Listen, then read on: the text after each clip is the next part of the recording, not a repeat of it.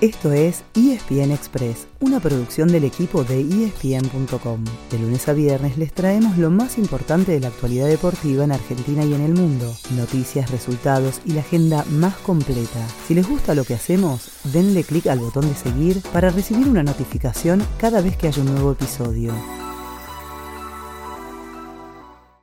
Para buscar de cabeza el centro de Sordo, Dita.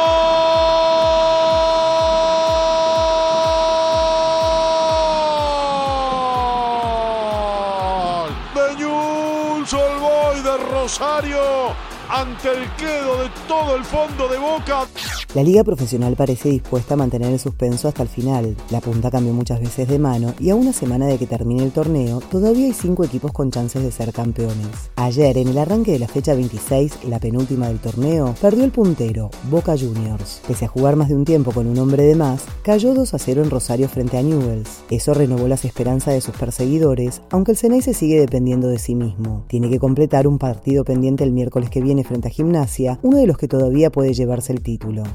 Entre los que esperaban la caída de Boca está River, su archirrival, pero el millonario no aprovechó, ya que perdió con Rosario Central y quedó afuera de la pelea. De cualquier manera, el foco principal en el Monumental estuvo puesto en el adiós a Marcelo Gallardo. El muñeco ya anunció que dejará River en diciembre, después de un ciclo de 8 años y medio en el que se convirtió en el técnico más ganador de la historia del club, con 14 títulos. Jamás en mi vida soñé con vivir algo así. Gracias a a todo mi equipo de trabajo. Gracias, jugadores.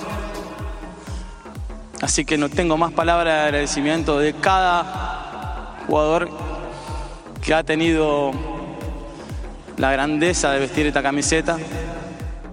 ¿Cómo sigue entonces la pelea por el título? Ahora mismo la tabla está así. Boca tiene 48 puntos, Racing 47, Atlético Tucumán 45, Huracán y River 44 y Gimnasia 40. Todos tienen dos partidos por delante, excepto River que ya jugó 26 de 27 y Gimnasia, claro, con tres encuentros pendientes. En lo que falta de la fecha 26, el Lobo justamente recibe hoy a las 3 de la tarde Argentinos, mientras que a las 21.30 Atlético Tucumán será local ante Unión. Mañana Racing visita Lanús a las 7 de la tarde, mientras que Huracán enfrenta a Platense a las 21.30. El miércoles se tienen que jugar los 80 minutos restantes entre Gimnasia y Boca, y el fin de semana que viene se termina el torneo, con dos cruces que se llevarán toda la atención, Racing y River y Boca Independiente.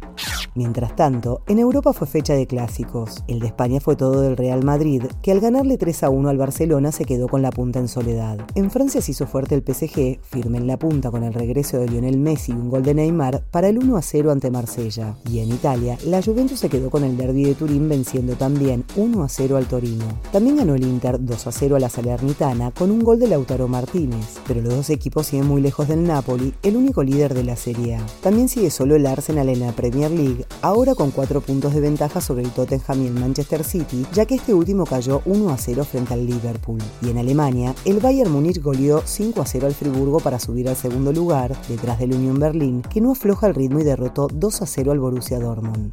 Con tanto fútbol, nos quedó poco tiempo para el resto de los deportes. Pero vamos con un pantallazo de lo más relevante. En el tenis, Paulo Ormachea ganó su primer título en tres años en Tucumán. Subirá así al puesto 208 del ranking WTA y será la segunda mejor argentina detrás de Lourdes Carlet, quien está 191. En el rugby, terminó la fase clasificatoria del Urba Top 13. Los semifinalistas ya estaban definidos y se cruzarán así en dos semanas, Hindú Cuba y Newman Sik, pero se confirmó el descenso de regata de Bellavista junto a los Tilos. Y en el el polo, la Natividad siguió sumando victorias en el abierto de Hurlingham, igual que la Dolfina. Pero la Ertina perdió frente a la Ensenada y el domingo que viene tendrá que ganarle sí o sí a su clásico rival, justamente la Dolfina, para meterse en la final.